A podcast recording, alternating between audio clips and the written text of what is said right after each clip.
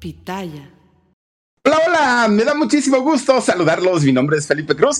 Oigan, pues ahora sí, bienvenidos con esta historia, porque resulta que hace, fíjense, fíjense nada más cómo pasa el tiempo y cuando hablamos y nos vamos hacia los años eh, anteriores, dice uno, ¿es verdad que ya pasaron tantos años? Pues sí, resulta que hace 45 años se estrenó una serie que, bueno, fue una serie muy exitosa y por varias razones. Miren, de entrada, hace 45 años en Estados Unidos, que fue el país en donde se hizo esta serie, pues había muchísima, muchísima discriminación, muchísima, pero además había también muchísimo racismo. Era una cuestión bastante, bastante incontrolable, principalmente porque en, en aquel momento Estados Unidos pues comenzaba a llenarse de gente de todos los países, no solamente en el caso de Miami, Cuba, no solamente en el caso de, Los Ángeles, gente de, Latinoamérica. No, en realidad, pues Estados Unidos es un país que se ha hecho y sus bases son de, migrantes, la gran mayoría. Donald Trump, eh, su familia eh, migró también. Así es que que no venga a hacerse ahora con que no quiero a los migrantes. Bueno, pues resulta que hace 45 años esta situación de eh, pues el racismo, de la discriminación, estaba más fuerte que nunca. Y sin embargo, se atrevieron a sacar una serie bien interesante. Fíjense que la serie se llamó Blanco y Negro. Yo me acuerdo perfecto de la historia, no sé si ustedes la recuerden, pero resulta que era un papá, una hija que eran rubios, que eran blancos, y resulta que ellos adoptan a dos hermanitos, ¿no? A dos hermanitos morenitos, a dos hermanitos afroamericanos. Y entonces, pues esa familia se convirtió en una familia única, en una familia, ah, bueno, híjole, es, es, que no era algo común ver en, Estados Unidos en aquel momento. Mucha gente llegó a pensar, miren la diferencia, ¿no? entre ellos, y mucha gente llegó a pensar que por el contenido no iba a funcionar, y sin embargo, oigan, pues éxito total. Ahora, fíjense ustedes en los protagonistas de esta historia, ahí en la foto aparecen todos ellos. Al pasar los años, hagan de cuenta que la serie tuvo una maldición, porque no hablamos solamente de uno de sus, de, sus protagonistas, no hablamos de dos, hablamos de varios de ellos que terminaron bueno, decir desgracia es poco. Verdaderamente terminaron muy, muy, muy, muy mal. Desde los protagonistas, gente de la producción, gente del staff, decían, bueno, ¿por qué caramba eh, esta serie de blanco y negro ha sido tan golpeada después de haberse realizado, después de haberse hecho. Miren, hoy, hoy vamos a enfocarnos mucho, por lo menos en uno de ellos, que es este actor llamado Gary Wayne Coleman, este eh, morenito niño, de aspecto de niño aparte de todo, que bueno, no sé si ustedes recuerden que hizo muy famosa una frase que seguimos ocupando hasta el día de hoy. ¿De qué me hablas, Willis? ¿Se acuerdan ustedes cuando este chamaco soltaba esa pregunta? Bueno, fue un éxito total. aquí en México se sigue diciendo, ay, bueno, ¿de qué me hablas, Willis? No te entiendo. Fue este niño el que lo hizo. Fíjense que este muchachito que nació en Illinois, en Sion, en Illinois, resulta que ya no vive, desafortunadamente, él ya murió pero si estuviera con nosotros, tendría al día de hoy 55 años. Y este muchachito prácticamente desde el momento en el que nace, conoció la tragedia. Miren, resulta que su mamá llega a un hospital ya en labor de parto, pero llega pidiendo ayuda, llega pidiendo auxilio porque no tenía prácticamente nada, nada ni para ella ni para ofrecerle a su pequeño hijo. Entonces resulta que la atienden en, una, en un hospital, en una clínica, y eh, pocos minutos, a pocos minutos de haber nacido su, su hijito, la señora se levanta de la, de la camilla en donde estaba, se vistió y se fue. Miren, pudieron haber sido mil razones a lo mejor no tuvo para, para, mantenerlo, a lo mejor no quería tener compromisos, a lo mejor no sabía qué hacer, en fin, las razones pudieron haber sido muchas. Simplemente la señora lo abandonó en el hospital y se fue. Pues después los doctores empiezan pregunta y pregunta, bueno, ¿y la señora dónde está? ¿Y dónde la dejaron? ¿Y el chamaco dónde está? Bueno, pero este niño en verdad había nacido con una estrella. Era morenito, morenito, pero miren, un encanto desde recién nacido, desde chiquitito. Bueno, se le comienzan a acercar inmediatamente las enfermeras, los doctores, todo mundo, porque decía, es que está precioso, ya saben, los cachetitos, y bueno, obviamente todos estaban indignados, todos estaban con el coraje, todos estaban sin comprender qué era lo que había pasado, pero a final de cuentas estaban muy emocionados porque el niño era una preciosura, ¿no? El, niño era un encanto. Y entonces, fíjense ustedes que inmediatamente en el hospital, este niño se ganó los corazones de todos los trabajadores de ahí del hospital, todos. Pero resulta que hubo una mujer que cuando lo vio dijo, por favor, por favor y por lo que más quieran, dejen que yo me lo lleve yo le voy a procurar, yo lo voy a procurar, le voy a dar todo lo que esté en mis manos. Además tengo un esposo, mi esposo seguramente también no, nos va a apoyar. Déjenmelo llevar, por favor. Bueno, mucha gente conocía a esta mujer de nombre Edmonia Sue. Muchos la, conocían y sabían también que tenía un esposo llamado Willy Coleman. Este señor, Willy Coleman, fíjense que era un empleado de ascensores. Ya ven que antes los elevadores que tenían más botones que ahora, bueno, los elevadores tenían dentro un banquito y en ese banquito iba un señor que decía, ¿a qué piso va? Y su función era pues prácticamente esa, ¿no? Llevar a la gente y traerla, subir, subir y bajar. Y ese señor Willy Coleman, esposo de eh, esta mujer llamada Edmonia, era justamente un ascensorista. Una familia pues que no tenía mucho dinero, pero los dos trabajaban, no tenían hijos. Resulta que Edmonia y Willy eh, adoptan a este niño, a este muchachito. Bueno, fíjense nada más. Algo que, que no sabían los padres adoptivos es que este muchacho, Gary Coleman, bueno, ahora con este apellido, pues no estaba tan sano como ellos pensaban. Era un niño encantador, sí, pero este muchachito había nacido con un problema congénito, con un problema de salud muy fuerte. Este problema le provocaba una enfermedad llamada nefritis. Y esta nefritis, fíjense que le afectaba uno de sus riñones, pero le afectaba a tal grado que no le permitía, no le permitía trabajar a su riñón. Fíjense que no le funcionaba, ¿no? Un riñón no le funcionaba para nada. Y el otro riñón que tenía, pues le funcionaba solo a la mitad, al 50%. Eh, Edmonia, que trabajaba en el hospital, que ahí fue donde adopta a, este eh, Gary Coleman, pues resulta que comienza a hacer todos los trámites para que ayudaran al niño porque pues si no se hacía algo inmediatamente, la vida de, Gary Coleman pues peligraba.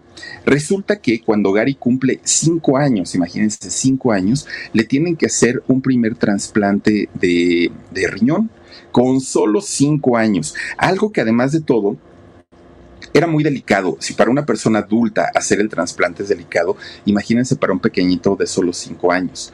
Además de esto, el hecho de que, de que, fuera, de que fuera trasplantado no le quitaba el que le tuvieran que hacer diálisis. Prácticamente desde que Gary Coleman nace le comienzan a hacer diálisis. Y él decía, es que es muy cansado que, que, me hagan diálisis, ¿no? Dura horas y más en esos años, supongo yo que era todavía tratamientos más antiguos y más, más dolorosos aparte de todo.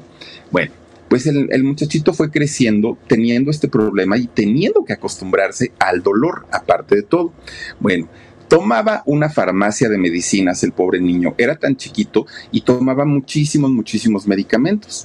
Pero uno de estos medicamentos que eran esenciales para que él pudiera vivir, resulta que contenía hormonas, un tipo de hormonas que le frenaron su crecimiento.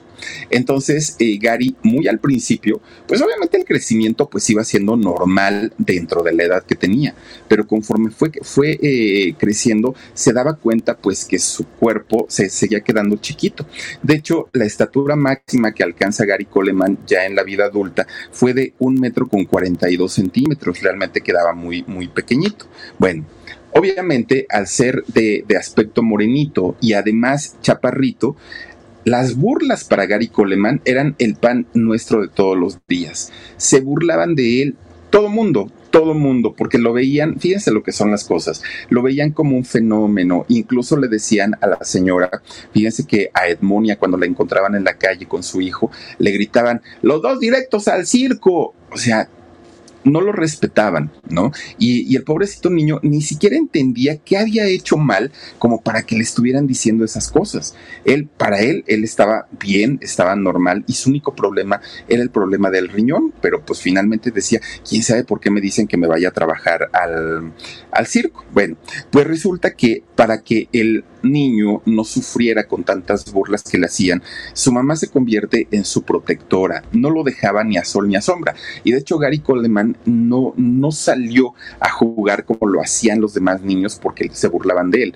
Y entonces su mamá lo que hacía, siéntate en la sala, prende la tele y Gary todo el día estaba viendo televisión. Se convierte pues en uno de sus pasatiempos favoritos porque si salía comenzaban las burlas inmediatamente y su mamá no quería que se burlaran de, su hijo. Bueno, pues miren, resulta que de, de, pronto de ver tanto y tanto y tanto la televisión, Gary Coleman comienza a soñar cómo será salir en la televisión, cómo será ser artista, cómo será. Pero cuando se lo decía a su mamá, su mamá le decía, mi hijo, estás soñando muy alto. Si aquí en el barrio, si aquí los vecinos te hacen burla, tú imagínate en la televisión, todo el mundo te va a ver. No, no, no, no, no. Piensa en otra cosa. Bueno, pues resulta que el niño insistió tanto y tanto y tanto y tanto y tanto que entonces el papá, don Willy Coleman, le dice a su esposa, ¿no? Le dice, oye, ¿sabes qué? Este chamaco está dando y dando lata con que quiere ser artista y quiere ser artista. Mira, vamos a hacer algo. Dile que sí, llévalo a que le hagan pruebas obviamente ni le van a hablar ni le van a llamar, nada, nada, no va a pasar nada. Entonces, pues se va a decepcionar y ya nos va a dejar de molestar con ese tema, pero llévalo, porque si no, no nos los vamos a quitar de encima y todo el tiempo va a estar con lo mismo y con lo mismo y con lo mismo. Pues ahí tienen que doña Edmonia agarra a su chamaco y se lo lleva. Se lo lleva a una agencia, pues diciendo, oigan, mi hijo quiere trabajar, quiere ser artista. ¿Cómo le puedo hacer? Pues le dicen, a ver, páselo. Y el chamaco si algo tenía era encanto, eso que ni qué. Y el encanto no, no tiene nada que ver ni con el color de piel, ni con la, el físico, no tiene nada que ver con nada. El que tiene encanto tiene encanto y eso se ve de adentro hacia afuera, eso se refleja. Fíjense ustedes que ahí en la agencia le dicen, ¿qué cree señora Edmonia? Pues fíjese que andamos buscando justamente a un chamaquillo que tenga las características de su hijo. Va a anunciar un banco, su hijo se va a convertir en la imagen de uno de los bancos más prestigiados de aquí de la ciudad. Doña Edmonia se queda, ¿qué? Sí, sí, sí, su chamaco se va a convertir en la imagen de un banco. Oiga, pero pues es que cómo me dice eso si mi chamaco pues ni sabe. Entonces, ¿para qué lo trae? No, pues para que le dijeran que no, pues ya vio que sí. Entonces, ¿firma o no firma? Pues sí firmo cuando va viendo la cantidad de dinero, dijo doña Edmonia, ¿por qué no lo traje ayer? No inventen, esto es un dineral. Ahorita que llegue yo con el Willis, se va, se va este, a poner muy contento, se va a poner muy feliz, porque, pues obviamente el chamaco va a empezar a ganar su buen dinerito. Bueno, fíjense ustedes que eh, Gary Coleman comienza a ser visto en carteles, comienza a ser visto en televisión, comienza anunciando el banco, ¿no? Y entonces no faltó que un cazatalentos lo vio y cuando lo vio dijo, este chamaco tiene algo, tiene chispa, tiene encanto. Y entonces lo busca, habla con Edmonia, su mamá, y le dice, oiga, doña Edmonia, pues ya vio que su hijo pues es una minita de oro. La verdad es que si usted le chambea y permite que su hijo trabaje, mm, este niño se puede ir para arriba, sí o sí. Pues resulta que este señor le dice, fíjese que ahorita a mí me están pidiendo una persona que tenga las características de su hijo para que haga una serie. ¿Le interesa? Uy, a doña Edmonia ya ni lo pensó, dijo, ¿dónde firmo, no? Pues si por un comercial me pagaron tanto, imagínense por una serie. Bueno, resulta que a final de cuentas esta serie ni se hizo. No, no salió, no se hizo, bueno, ya, ahí quedó pero la gente de la producción, que habían visto a todo el talento que había llegado para hacer esta serie, dijeron, de todos los más, de, todos los más, los más talentosos son tal, tal, tal, tal, tal y tal. Entre ellos estaba Gary Coleman. Entonces, pues va pasando el tiempo y fíjense ustedes que cuando él cumple nueve años, lo incluyen en una serie que estaban haciendo, apenas la estaban formando, ¿no? Y se llamó Buenos Tiempos, esta serie. Ahí Gary pudo por fin salir a cuadro en un programa de televisión, ser visto por muchísima gente y eso le sirvió porque se popularizó. El muchacho tenía tanto encanto que la gente lo adoró, la gente se sintió identificada con él, era muy tierno, un, un niño a final de cuentas, pero un niño con alma de niño, aparte de todo. Bueno, fíjense ustedes que va pasando el tiempo y resulta que ese mismo cazatalentos, después de que este niño hizo la de buenos tiempos, le dijo, oye, ahora va a venir una serie que también está muy interesante. Fíjate que esta serie la están apenas trabajando y se llama Difference Strokes o blanco y negro. Y resulta que pues dijeron los papás, bueno, pues está bien, ya le pagaron un dineral por hacer la otra, pues vámonos de una vez y va subiendo de categoría el chamaco. Bueno, comienzan a hacer esta serie que por cierto se estrenó en 1978 y fíjense ustedes, para sorpresa de todo mundo, esta serie hizo que este muchacho saltara a la fama, pero no solo en Estados Unidos. Se vendió esta serie prácticamente por todos lados. Un niño carismático, sonriente, con mucho ángel y que conquistaba, no importa el país donde se viera, este chamaco conquistaba con su, con su talento. Bueno, muchos países compraron eh, este producto y obviamente comienza eh, este muchachito no solamente a trabajar, sino a generar un dinero que sus papás en la vida habían visto. Sus papás nunca habían visto tanto, tanto dinero eh, junto. La historia de la serie, bueno, fue muy adelantada a su tiempo, porque ya les digo, en aquellos años en Estados Unidos el racismo y la discriminación eran algo de todos los días y de pronto ver en una serie talento morenito y talento blanco pues no era tan tan común. Hicieron ocho temporadas de esta, de esta serie. No todas las temporadas fueron exitosas, no les fue bien en todo, pero finalmente eh, las primeras fueron un éxito. Tanto así que cuando Gary cumple 10 años, bueno, él tenía el mundo a sus pies, ganaba lo que quería, le daban lo que querían, era uno de los niños más consentidos. De haber sido un niño abandonado en un hospital, ahora era una superestrella allá en Estados Unidos. Bueno, imagínense nada más. Era algo inusitado, no, no solamente para él, sino para los papás adoptivos. Ellos decían, es que nunca nos imaginamos que este niño pudiera brillar tanto y pudiera convertirse en un talento tan, tan, tan grande. Fíjense que en esta serie a diferencia de Chespirito, aquí sí metían aplausos y risas grabadas. Y les fue muy bien. O sea, de, verdad, quien, quien la recuerde esta serie, era una serie bastante, bastante buena. Y obviamente Gary comienza a ganar dinero. Pero si estamos hablando que hicieron ocho temporadas, el dinero que cobraba Gary se convirtió en millones de dólares. Era una cantidad exagerada para ser un niño de tan solo 10, 11 años. Era muchísimo, muchísimo. Y lo peor del asunto es que ni siquiera tenía tiempo para salir, para divertírselo y gastárselo, porque todo el tiempo se la pasaba ahí en el foro. Bueno, obviamente quienes administran toda la fortuna de Gary, pues son sus papás, porque aparte el niño tenía tan solo 10 o 11 años. Y los papás pues ya tenían condiciones que además legalmente pues eran los padres del niño. Entonces ellos abren una cuenta de banco, ellos comienzan a meter ahí todo el dinero y decían que lo invertían. Bueno, pues en qué lo, lo, lo, invertían o lo administraban, quién sabe, pero ellos estaban felices y contentos por todo eso. En realidad Gary pues para él no era ni siquiera un trabajo, él se divertía y para él todo era felicidad haciendo su, serie. Miren, aparentemente él eh, pues sonreía cada que llegaba a los foros, aparentemente se llevaba bien con todos, aparentemente disfrutaba de hacer blanco y negro. La realidad era totalmente distinta. La realidad de Gary Coleman era muy, muy, muy distinta. ¿Por qué? Porque resulta que cuando él comienza a crecer, hizo, bueno, a crecer, eh, emocionalmente y en edad, porque físicamente pues no, no crecía. Pero fíjense que sus rasgos físicos, sus facciones sí cambiaron, dejan de ser las de un niñito para convertirse en las de un adolescente. Además, su peso también cambió. Obviamente pues hay un desajuste hormonal tremendo en el cuerpo de un adolescente, pero su estatura no, él seguía siendo muy chaparrito.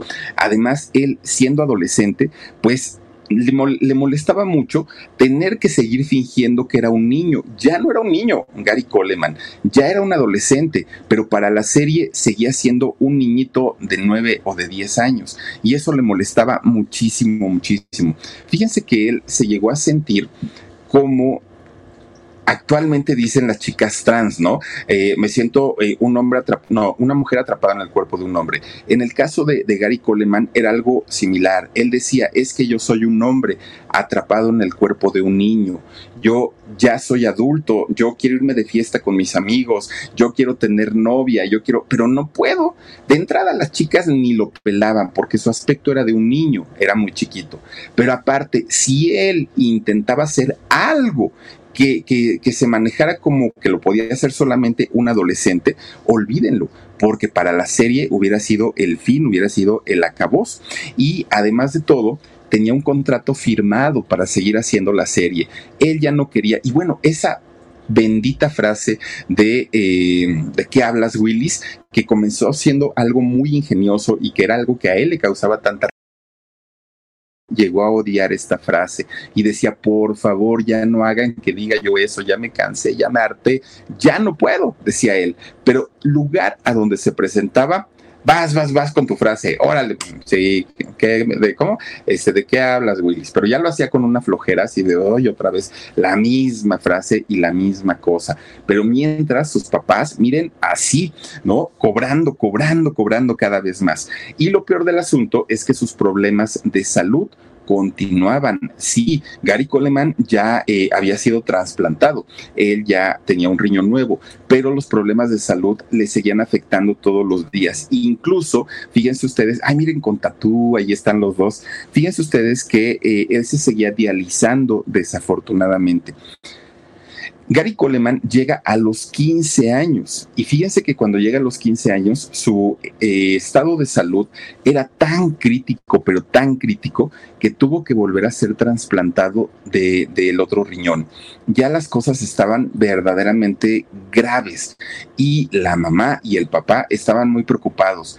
Y quién sabe a esas alturas de la vida si en verdad les preocupaba la salud de su hijo o les preocupaba el que perdieran su gran mina de oro. Eso sí no se sabe. Bueno, fíjense que en muchas ocasiones, en muchas, quiso renunciar a la serie, quiso decir, ya déjenme, termino de mis diálisis cansadísimo, yo quiero llegar a casa y dormir y tengo que llegar al foro y trabajar, ya no soy un niño, entiéndanme, pero la producción decía, pero das el tipo, no te preocupes, sí, pero ya no quiero hacerlo, ah, pues dice, habla con tus papás, porque ellos firmaron por más capítulos y el pobre chamaco tenía que hacerlo obligado todo el tiempo.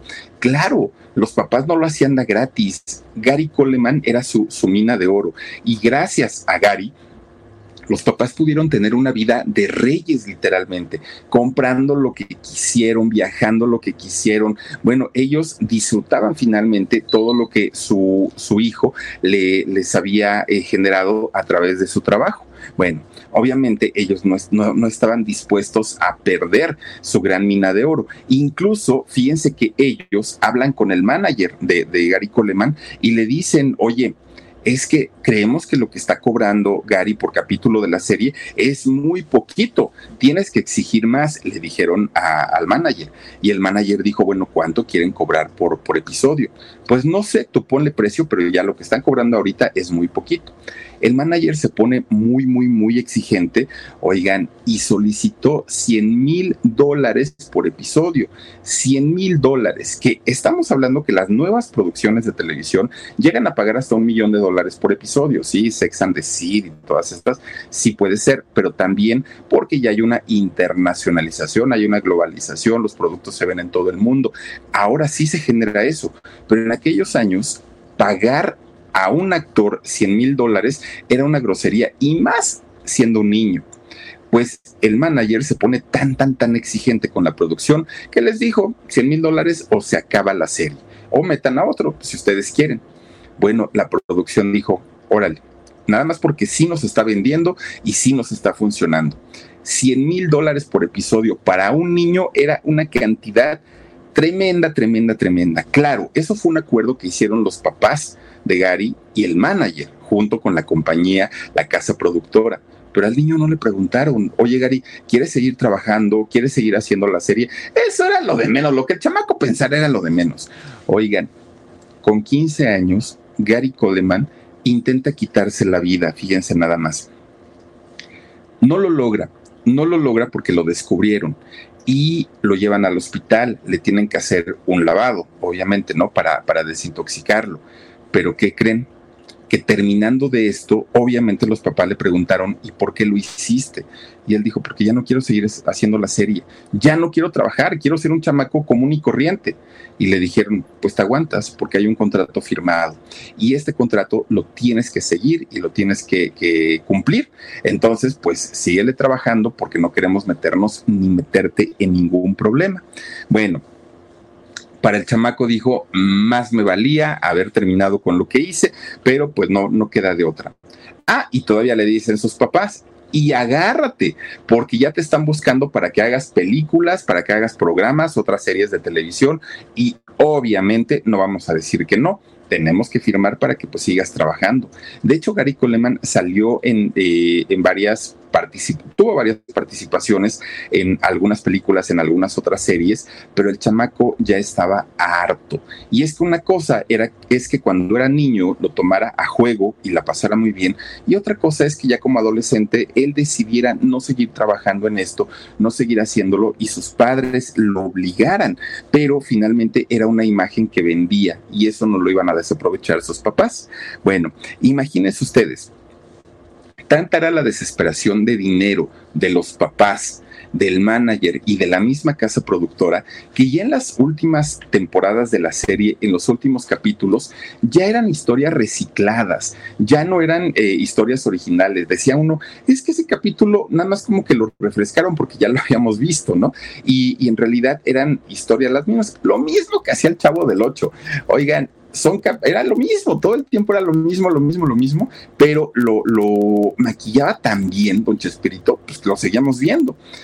Pasó exactamente lo mismo con blanco y negro. Se les termina la creatividad, se les termina el ingenio, pero la gente lo seguía, eh, lo seguía consumiendo y por eso, pues la serie seguía siendo un éxito. Bueno, no como al principio, porque al principio obviamente la serie se convierte en, un éxito total, pero ya después la serie poco a poquito comienza a perder audiencia y esto fue gracias a los cambios físicos que aunque la producción se esmeró para que no se notaran tanto los cambios de Gary, pues finalmente sí se notaban. Y además de esto, por si fuera poco, los episodios ya eran el refrito del refrito del refrito hasta que finalmente, fíjense que la serie terminó en marzo de 1986. Gary para ese momento ya tenía 18 años, ya era pues un, adulto en aquel momento. Pero fíjense ustedes que en el momento que Gary Coleman dijo, bendito sea Dios, se acabó esta serie, se acabó la tortura y se acabó pues toda mi pesadilla, no fue así. Y no fue así porque resulta que pareciera que ahí comenzaba la historia de pesadilla real para los protagonistas de esta serie. Fíjense ustedes, el hermano en la serie, en la serie, el hermano de Gary, que era el famoso Willis y que en realidad el personaje lo hacía un actor llamado Todd Bridge, resulta que, fíjense, de entrada él quedó como encasillado con su personaje, miren, es él nunca volvió a tener otra oportunidad, nunca. Y además, el, el ya no volver a trabajar nunca hizo que este muchacho cayera en un problema de adicciones exageradamente fuerte. De hecho, él ya era mm, consumidor, por decirlo algo, ¿no? Ya le entraba a todas las sustancias, pero a partir de que termina la serie, deja de ganar dinero y además no le daban trabajo en ningún otro lugar, pues él se deprime tanto que ahora sí, el vicio lo consumió de una manera terrible. De lo que más se metía era coca y crack. Era, era su fuerte de este muchacho. Fíjense que eh, ya en los últimos episodios de la serie, este muchacho, el famoso Willis, llegaba intoxicado a, grabar sus eh, escenas. A veces pues, ni siquiera llegaba. Y fíjense que eso hacía que se preocupara no solamente su familia, sino además los mismos productores que le decían, no puedes salir así, nos estás arruinando y aparte pues esto sale carísimo. Bueno, cuando se conoce la historia real en la vida de este personaje, Todd Bridge, todo el mundo quedó en shock ¿Y saben por qué? Porque este muchacho había comenzado con su historia de, eh, drogadicción y, de excesos desde que fue abusado en su infancia. Imagínense nada más, ahora sí que en la televisión vemos personajes risueños, personajes carismáticos, pero no sabemos todo lo que hay detrás. Y fíjense ustedes que él había sido eh, abusado, pero además también era un muchacho explotado, igual que lo era Gary Coleman. Era explotado por su propio manager. Y en muchas ocasiones, Todd Bridge, el, el famoso Willis, llegaba con su papá y le decía, papá, es que me hacen trabajar muchas horas, ya no quiero, ya, por favor, déjenme en paz, déjenme tranquilo. Ah, ahora resulta que trabajar en explotación, pues entonces a mí también me explotan porque yo trabajo para mantenerte. Bueno, el Señor nunca le hizo caso a este muchacho. Y esa desatención hizo que con el tiempo cayera en pues los excesos de una manera terrible, terrible. Fíjense que en 1989 este muchacho fue encontrado allá en Estados Unidos viviendo como indigente. No tenía casa, no tenía nada, o sea, él prefirió huir de todo y de todos para no tener que ser explotado, para no vivir un abuso de nuevo, porque además de todo su familia siempre lo tachó de mentiroso. Siempre dijeron que eso del abuso había sido un cuento, que era un cuento para no trabajar, para zafarse de la serie y que por eso lo estaba inventando. Y este muchacho en su desesperación dijo, ahí se ven y termina eh, de, de indigente en la calle. Después, fíjense que en algún momento la policía lo detiene y lo detienen porque lo acusaron de intento de homicidio en contra de un traficante de allá de Los Ángeles. Él se defiende, ¿no? Pide un juez de, apoyo, se defiende, pero sí estuvo en, la cárcel. Sale después de nueve meses de la cárcel y dijo, bueno, pues ya como sea, ya la libré. Pero después, fíjense que logra recuperarse, eh, comienza a trabajar y un buen día iba en su carrito ¿no? Iba manejando. Y entonces la patrulla lo detiene, joven, una, este, ¿cómo le llaman? Un operativo de rutina, ¿no?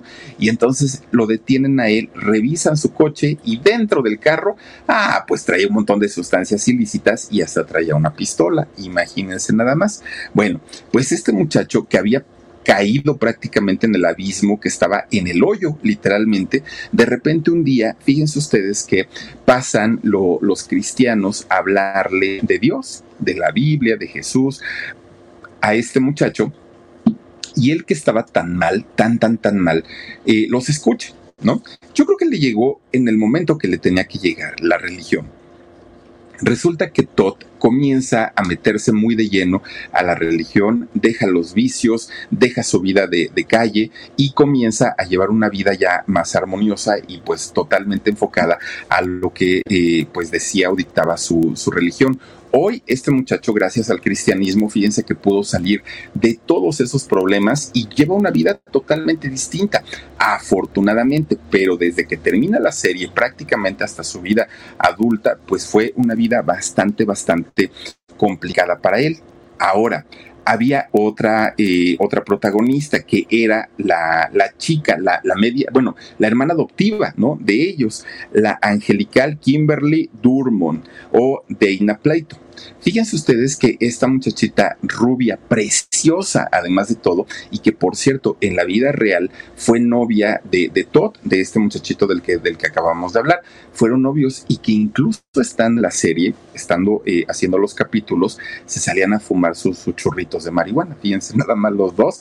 Ya desde ese entonces, pues ella consumía, eh, consumía drogas. Bueno, pues resulta que fue un, caso como el, del mismísimo Gary Coleman. Fíjense que cuando nace eh, esta muchachita llamada Dana Plato, su mamá no tenía el suficiente dinero para poder mantenerla. Entonces batalló muchísimo, muchísimo, muchísimo, hasta que un día dijo, ay, no, no voy a estar batallando con una chamaca y luego para que me esté contestando y me esté rezongando, mejor la doy en adopción, dijo la señora. Y entonces, pues sí, la adopta un matrimonio. Al paso del tiempo, este matrimonio que la adopta, fíjense que se divorcia. Este divorcio ocasiona que esta muchachita se desestabilice emocionalmente muchísimo.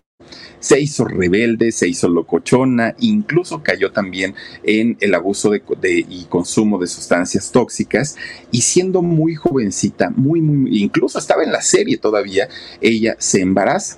Fíjense que después de salir embarazada, obviamente su mamá que aparte de todo, su mamá adoptiva, ¿no? Eh, hablando, pues no estuvo contenta con esto y le dice, lárgate, vete de aquí, ya anduviste por allá de loca, pues ahora vete. Y esta muchachita, siendo muy, muy, muy jovencita, se fue a vivir con su novio que tenía en ese momento, que era Lani Lambert. Este eh, muchacho, por cierto, era un guitarrista, ¿no? O era guitarrista en ese momento. Gracias a ese embarazo que tuvo esta muchacha, la sacan de la serie aunque ya para los últimos capítulos la regresaron, así como que el gran regreso, ¿no? De ella. Bueno, pues fíjense que eh, los problemas para esta chica comenzaron cuando de pronto comienza a tener problemas con el guitarrista, con este muchacho llamado Lani Lambert, y eh, Lani comienza a argumentar que esta chica no solamente pues estaba desquiciada, que además de todo pues no trataba bien a su hijo y se drogaba, que consumía drogas. Para aquel momento obviamente su hijo, producto de aquel embarazo de juventud, ya era pues un, un muchachito. Y resulta, de nombre Tyler, por cierto, pues resulta que este hombre, el esposo, pelea la custodia. Y como tuvo tantos argumentos para, para poder eh, pelear la, la, custodia de su hijo Tyler, resulta que la ganó y le quitan a su hijo a esta muchachita llamada Dana Plato. Fíjense que eh, en el momento que ella se queda sin su hijo, obviamente queda pues, en una situación bastante, bastante, eh, fue doloroso para ella porque pues era su hijo, el único que tenía. Y entonces pues ella se hunde más en las drogas. Casi al mismo tiempo su madre adoptiva eh, muere y al momento de morir, la señora, quien era el representante de esta chica, se escapa, se va. Y pues esta muchacha pleito dijo, ay, bueno, pues total, ¿no? Ya se fue, pues igual ya a mí hasta me conviene porque ya no me van a buscar trabajo. El asunto fue que este hombre, el manager, sí se fue, sí huyó, pero se llevó todo el dinero que esta niña había trabajado durante la serie. La dejó en la calle, la dejó sin un peso. Imagínense nada más. Bueno, ella ya sin dinero, así pero sin dinero, un buen día le hablan de la revista Playboy y le dicen, oye, ¿quieres posar para la revista? Te damos un dinerito, pero mándanos primero unas fotos para ver cómo estás ahorita y pues ya te decimos si nos conviene o no, porque antes estabas muy bien, ahorita no sabemos. Pues ella, fíjense que empieza a pedir dinero, dinero, dinero, dinero para arreglarse, hasta incluso se puso boobies. Resulta que en esta revista de Playboy, ella sigue viéndose espectacular, se ve muy bien y con los arreglitos que se hizo se ve bastante, bastante bien, pero con una mirada perdida, con una mirada triste, Obviamente ya no era la misma chiquilla que había estado en la serie de blanco y negro, ya ahora era una, mujer que había pasado una de desgracias y una de penurias tremendas. Miren, ahí se ven las fotos y ella pues realmente con una mirada bastante, bastante triste. Después de ahí, fíjense que fue invitada a ella para hacer películas, pero películas de muy bajo presupuesto y además con cierto corte erótico, que no eran películas ni siquiera muchas de ellas con historia y ella finalmente las aceptaba porque era un dinerito y ella lo necesitaba, hasta que se cansó y de repente se fue a vivir a Las Vegas. De Los Ángeles, pues va para Las Vegas, ¿no? Y dijo, pues aquí me voy a quedar. Pero cuando llega a Las Vegas, llega prácticamente sin dinero, sin nada de dinero. Entonces, un día que tenía mucha hambre, que no sabía qué, qué hacer, que no tenía ni siquiera dónde vivir, dijo ella, Dios mío, ¿qué voy a hacer? Compra una pistola de aire ¿no? Esta mujer y se mete a una tienda de esas, como aquí en México, como los Oxos, hagan de cuenta. Se mete a una tienda de esas y con la pistola en mano asalta la tienda. El muchachito, el dependiente de la tienda, pues le dice, llévese lo que quiera, pero no me haga daño. Y entonces esta chica roba lo único que había en la caja registradora, que eran 164 dólares. 164 dólares se roba la condenan a prisión. De hecho, bueno, la agarran y la condenan a cinco años de prisión. Fíjense que a final de cuentas ella logra hablar con gente que la ayudó y pagan una fianza para que ella saliera.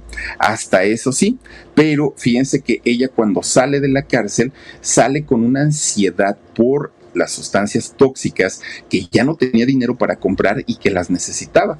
Entonces un día roba de un consultorio médico una receta y en esta receta ella empieza a poner ¿no? los, supuestos medicamentos que necesitaba y falsifica la firma del doctor se dan cuenta, la, la, la, agarran, la llevan a la policía nuevamente y la meten durante 30 días a la cárcel. Cuando sale de la cárcel después de esos 30 días, fíjense que tiene que, por fuerza, por, por obligación, tiene que tomar un programa de rehabilitación porque su problema con las drogas era bastante, bastante fuerte. Pues fíjense que este programa al que ella se somete para, la, para controlar la drogadicción no le hizo pues el efecto que esperaba la, policía y a final de cuentas un buen día se mete tanta cantidad de droga que muere por una sobredosis. Ella fallece el 8 de mayo del año 99, tan solo tenía 34 años, acabó su vida bien chiquita, ¿no? Pues ahora sí que una, una vida muy, muy, muy corta.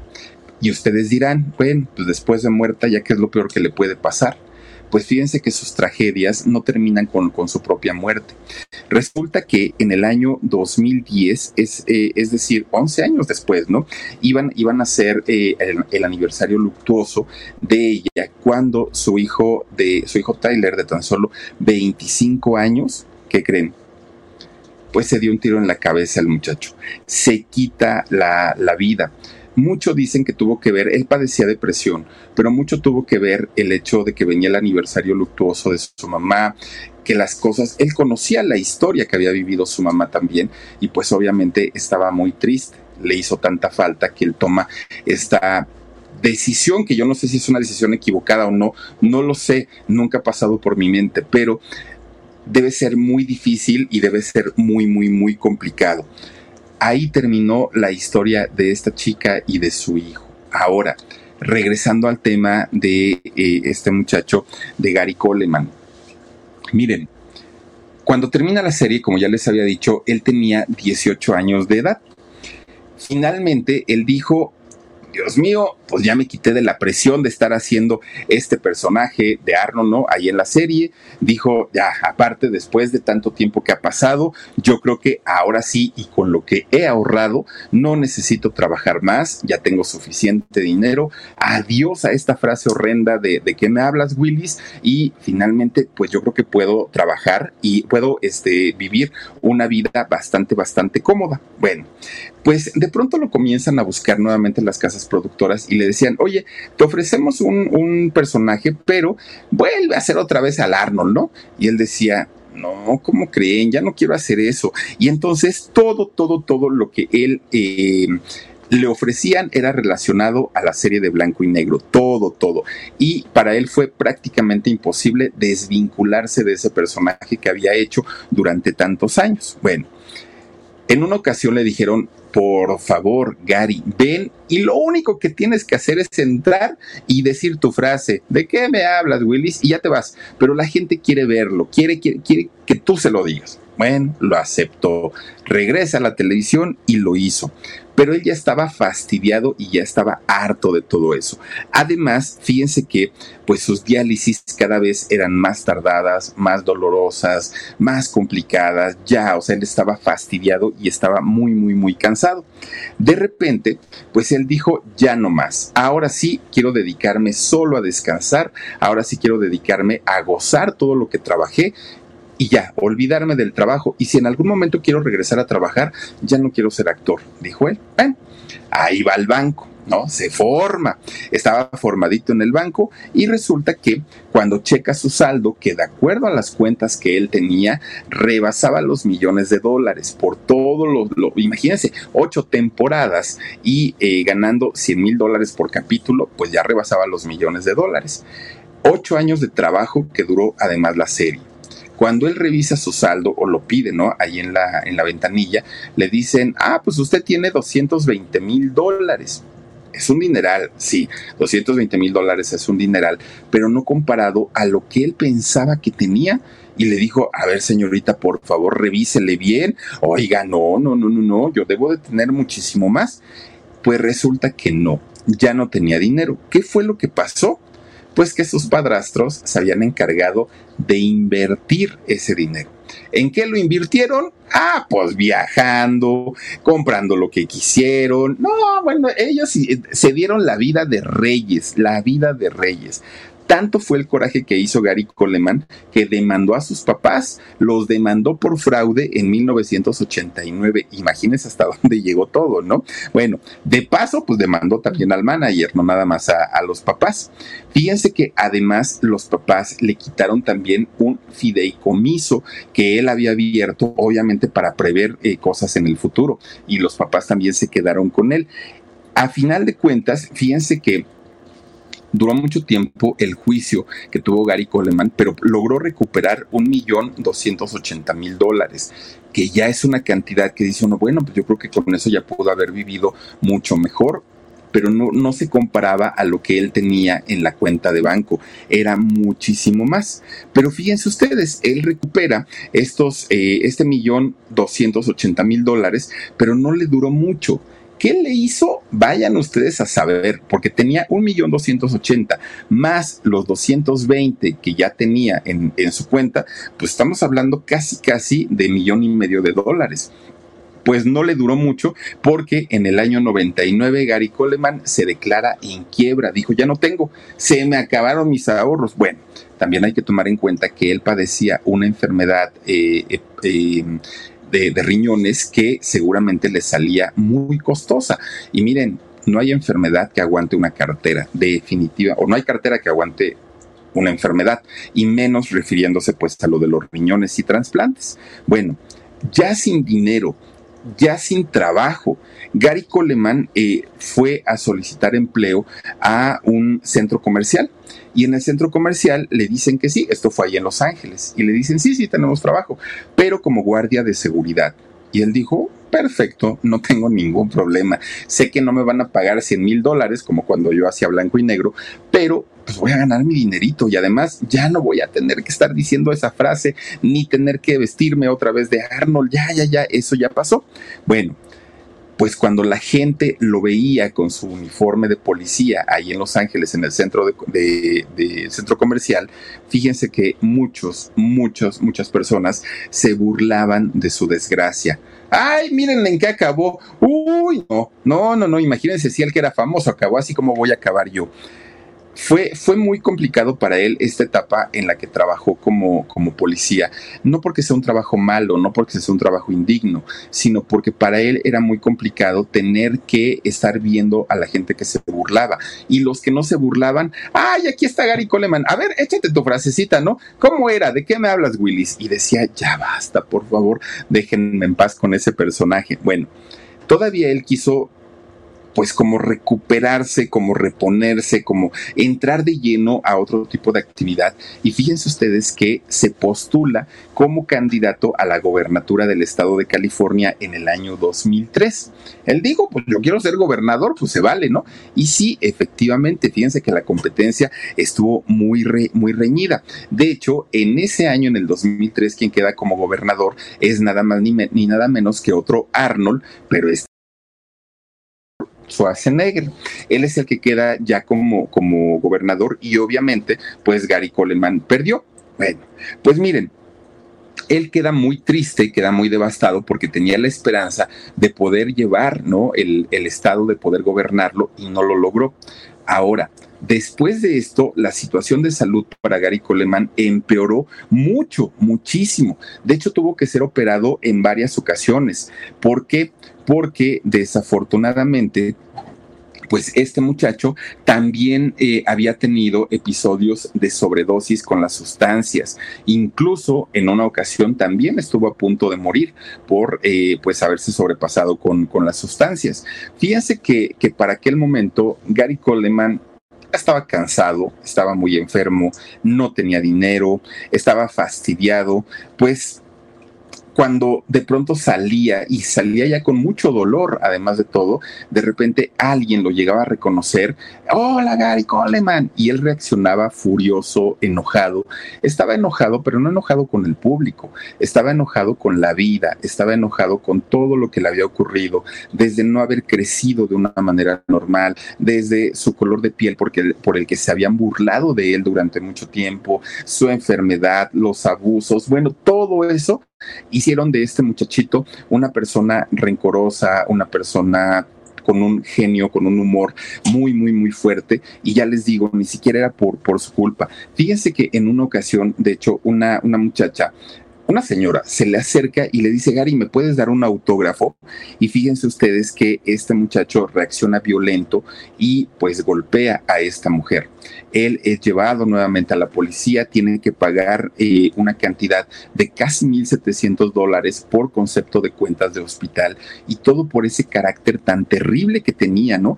Pero él ya estaba de verdad harto y fastidiado. Tan es así que después agarra sus maletas y se va a vivir a una provincia en Utah, allá en Estados Unidos. Y fíjense que allá estaban haciendo una película cuando él llega y conoce a una muchacha pelirroja, muy guapetona, que era además de todo un, extra, ¿no? De, esa película y que por si fuera poco, pues tenía 18 años menos que él, es decir, muy jovencita. Sharon Price, el nombre de, ella. Bueno, que además de todo, 30 centímetros más alta que, que Gary Coleman. Pues resulta que esta muchachita, pues muy jovencita, de tan solo 22 años, y Gary para aquel momento ya tenía 40 años. Pero fíjense que lo, lo extraño es que Gary había comentado en, en aquel momento que él no había experimentado lo que eran las relaciones sexuales hasta ese momento. Él no sabía. Y con esta chica, con Sharon, pues quería descubrirlas. Y ella, fíjense que le hizo caso. De hecho, se casaron, se casaron en el año 2008. Aunque tampoco es que haya sido un matrimonio bueno, no, no, no fue un matrimonio feliz. ¿Y todo por qué? Porque contaba Sharon que eh, Gary, en, pues ya en la vida privada, se comportaba como un niño. Habían sido tantos y tantos años en los que él había tenido que actuar como un niño que su comportamiento habitual era de hacer berrinches, de hacer rabietas, de hacer pataletas, de, bueno, era un niño, era un chiquillo. Entonces decía, eh, de, decía ella, Sharon, es que yo me casé supuestamente con un hombre, pero este es caprichoso, berrinchudo, eh, se golpea contra la pared, no, no, no, no, no, es, es, es feo de modos. Entonces, fíjense que eh, aparte, su carácter era tan feo que incluso cuando llegaban a salir, cuando iban a la calle, él, si se ponía de malas, le reclamaba de una manera horrible a esta pobre mujer. Un día iban en la calle y en la calle él comienza a hacer una rabieta tremenda, tremenda, tremenda. Y entonces eh, ella empieza pues a tratar de calmarlo y fíjense que él no accede, ¿no? Él decía, déjame en paz, pero así muy loco. Entonces un muchacho que iba pasando por la calle vio y lo reconoció y dijo, este es el de blanco y negro.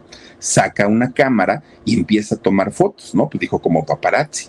Y este muchacho, eh, Gary Coleman, reacciona muy mal y le dijo, no me estés tomando fotografías, estamos en una vía pública y el escándalo lo, lo, estás haciendo en la vía pública.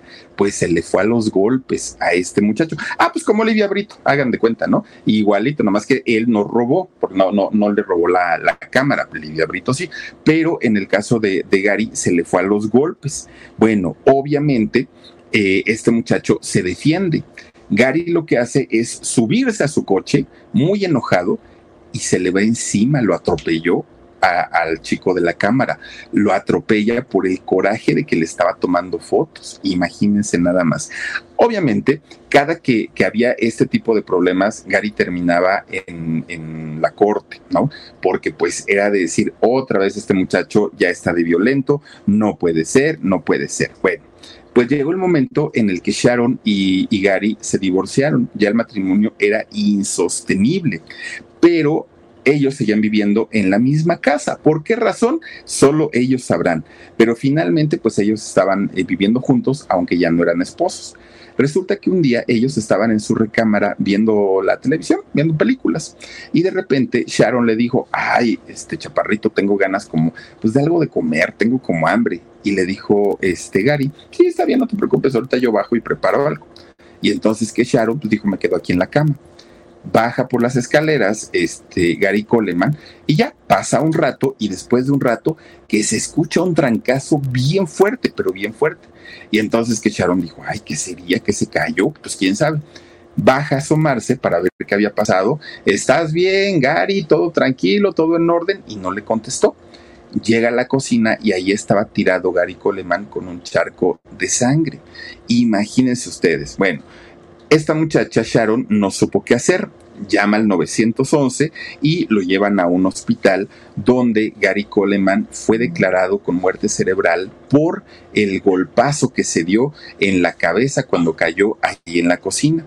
Esto sucedió el 28 de mayo del 2010 cuando Gary Coleman tenía tan solo 42 años. Bueno, ok, dice uno, ¿qué fue lo que pasó? ¿Quién sabe?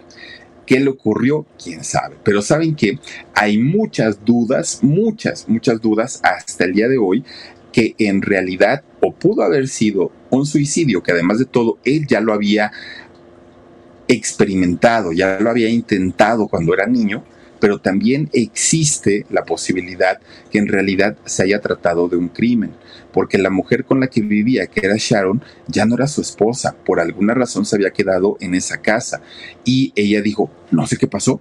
No, yo cuando bajé él ya estaba ahí tirado y no, no, no, no. Y entonces, pues a saber qué fue lo que ocurrió con este personaje, algún accidente, algo de salud, pudo haber sido un infarto. ¿Qué, ¿Qué, ocurrió?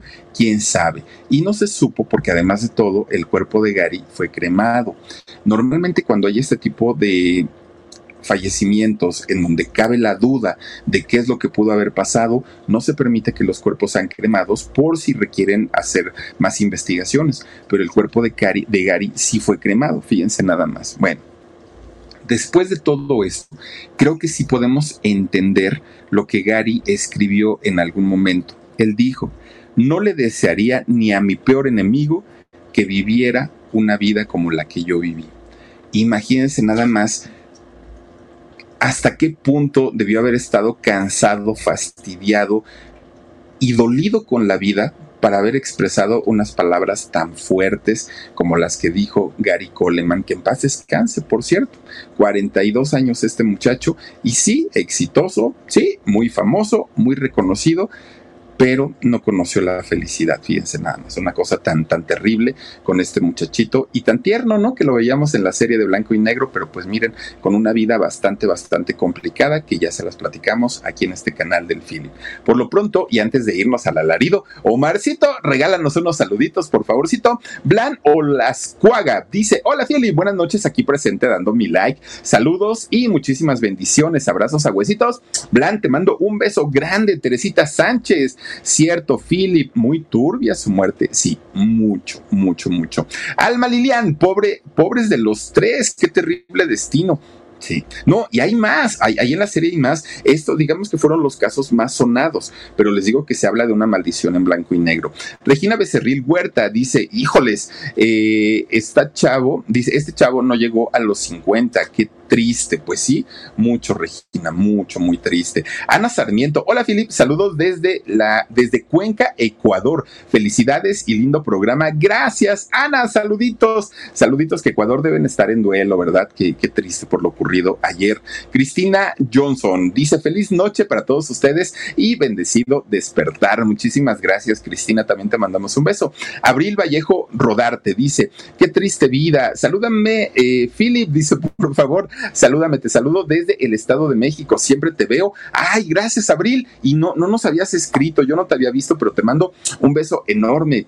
Frida Gómez Domínguez dice: Saludos desde Acapulquito, mi querido Philip. Me encanta escucharte. Gracias, Frida. Te mando un beso enorme. Norma Martínez, wow. A mí me encantaba blanco y negro. Saluditos a todos los conectados. Muchísimas gracias, Norma Martínez. Qué bueno que recuerdas esta serie.